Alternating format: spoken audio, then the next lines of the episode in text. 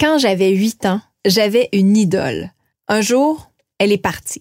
Depuis ce temps-là, je la cherche et je suis pas la seule. Tu tu là?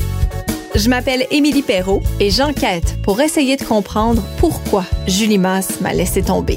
Nous a laissé tomber. Elle a marqué l'imaginaire des gens.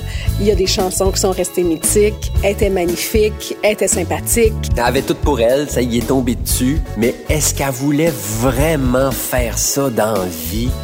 Wow, tu deux personnes euh, au sommet de leur popularité qui font un finger collectif, là, puis nous autres, on s'en va sur notre île, puis pout pout, on fait des bébés. Je trouve ça fabuleux. Je suis certain que si Julie Masse faisait le Centre Belle, elle le remplirait. Avec Manuel Tadros, Marc-André Coallier, Marie Plourde, Jamil, Alain Brunet, France Baudouin et un métalleux qui aime Julie Masse.